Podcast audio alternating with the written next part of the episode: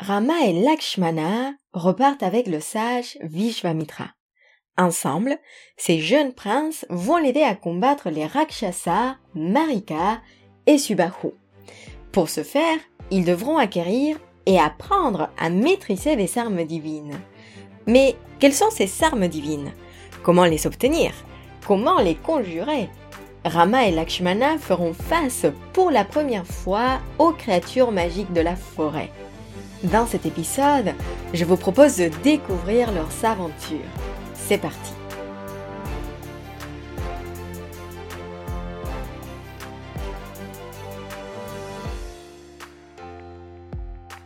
Puisqu'aujourd'hui nous parlons des armes divines, il me semble important de faire une précision par rapport à leur nature.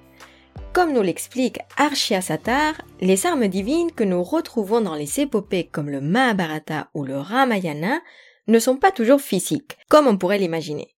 Elles sont avant tout activées par la récitation des mantras.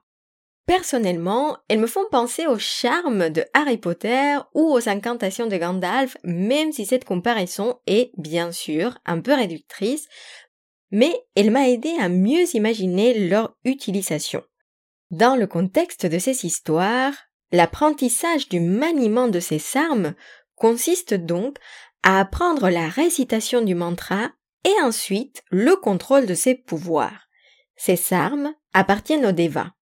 Il y a donc autant d'armes que des divinités. On a celle de Vayu, dieu du vent, celle du dieu de la foudre, Indra, que vous connaissez très bien, ou l'arme du Deva de l'océan, Varuna. À noter que ces ressources ne peuvent être utilisées que dans un état de pureté rituelle.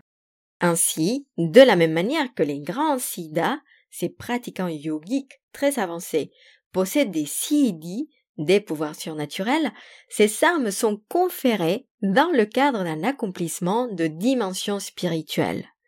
Voilà, maintenant qu'on connaît mieux ces armes, notre histoire peut commencer. Dès le départ, Vishwamitra demande aux jeunes guerriers de se purifier avec de l'eau. Lorsqu'ils sont prêts, il leur transmet deux puissants mantras, Baala et Atibala'a. Ils seront ainsi protégés contre la fatigue, la maladie, ils seront en sécurité pendant leur sommeil et ne seront jamais pris au dépourvu. Ils ne connaîtront ni la soif, ni la faim, et le sage leur demande de les apprendre et leur indique que ces compétences acquises seront entretenues grâce aux pratiques ascétiques. Et vous pouvez imaginer ces princes qui brillent comme illuminés par un bouclier qui les entoure et les suit partout où ils vont.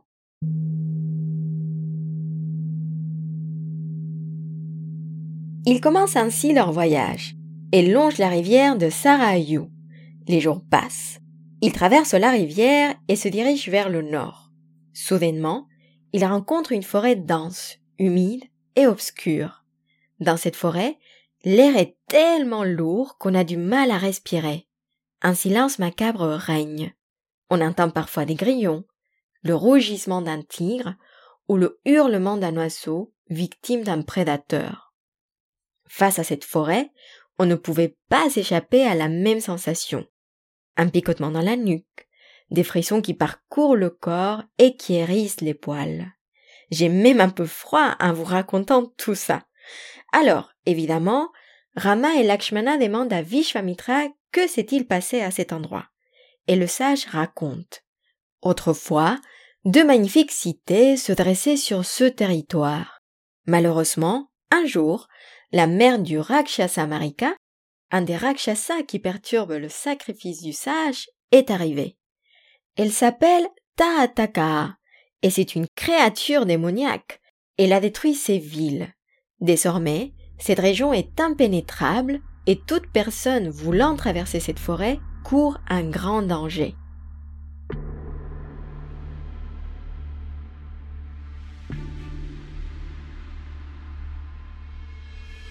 Vishwamitra demande alors à Rama de vaincre Tataka.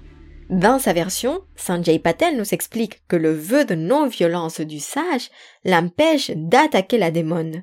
Et oui, il paraît que c'est le féminin du démon. Bref, c'est une première épreuve pour Rama et le sage est convaincu que le jeune prince est à la hauteur.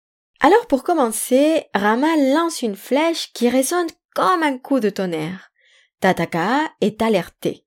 Elle se manifeste rapidement et se lance contre les deux frères. Il faut imaginer la scène. Elle est comme un grand taureau. Elle est capable de prendre différentes formes pour les déstabiliser. Les princes se battent.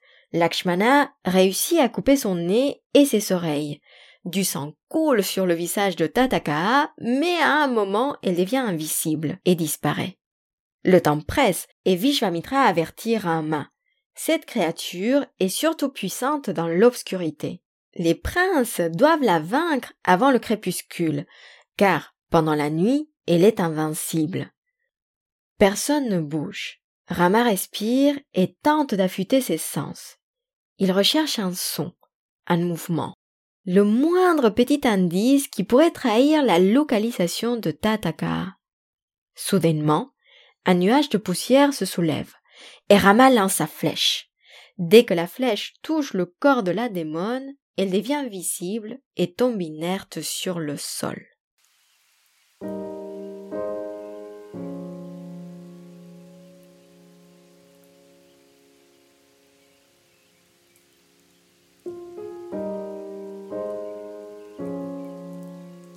Très vite, le soleil apparaît et la lumière disperse l'obscurité. L'air devient plus léger et la forêt reprend vie. L'Edeva félicite Rama et demande à Vishvamitra de lui transmettre les armes divines qu'il connaît. Le sage se purifie et se place debout, tourné vers l'est. Il transmet à Rama ses mantras puissants et les armes apparaissent sous une forme humaine. Rama les salue et leur demande de revenir lorsqu'il aura besoin d'elle. Bien évidemment, Rama qui aime son frère partage les mantras avec Lakshmana. Vishvamitra précise que ces armes deviennent puissantes avec le silence du mental, la pureté du cœur et la force de l'esprit. Uniquement en étant vertueux, ces armes seront efficaces. Les jeunes princes sont prêts à vaincre les Rakshasas et le rituel peut avoir lieu.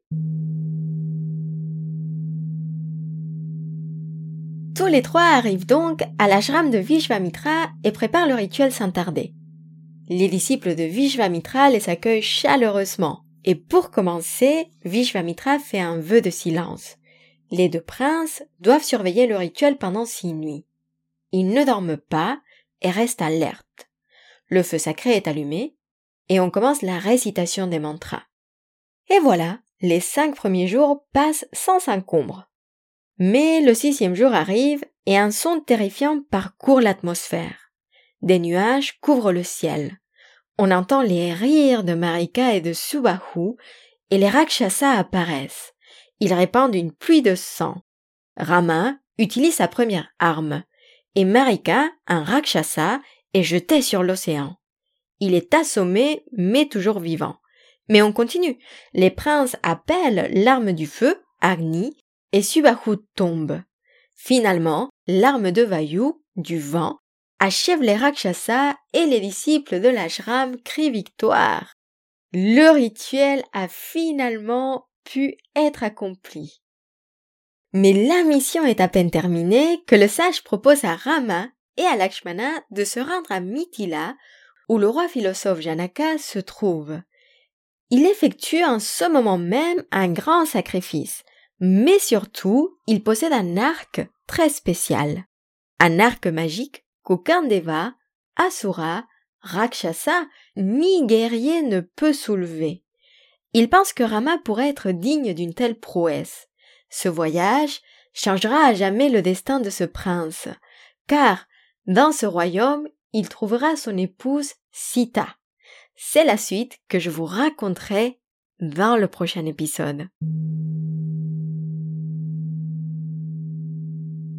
Comme d'habitude, avant de vous quitter, je vous propose de décortiquer cette histoire.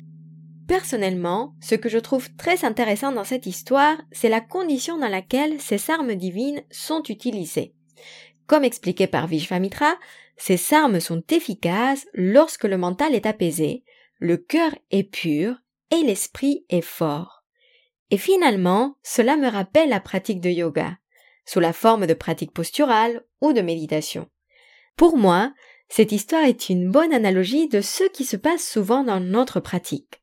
Car si nous voulons regarder nos démons intérieurs, par exemple, si nous voulons leur faire face et les rendre visibles, nous pouvons faire appel à ces trois qualités. Ensuite, à nous de ressortir nos outils, nos armes divines, pour les vaincre et permettre à la lumière d'apparaître à nouveau, ou au rituel que nous souhaitons effectuer de continuer.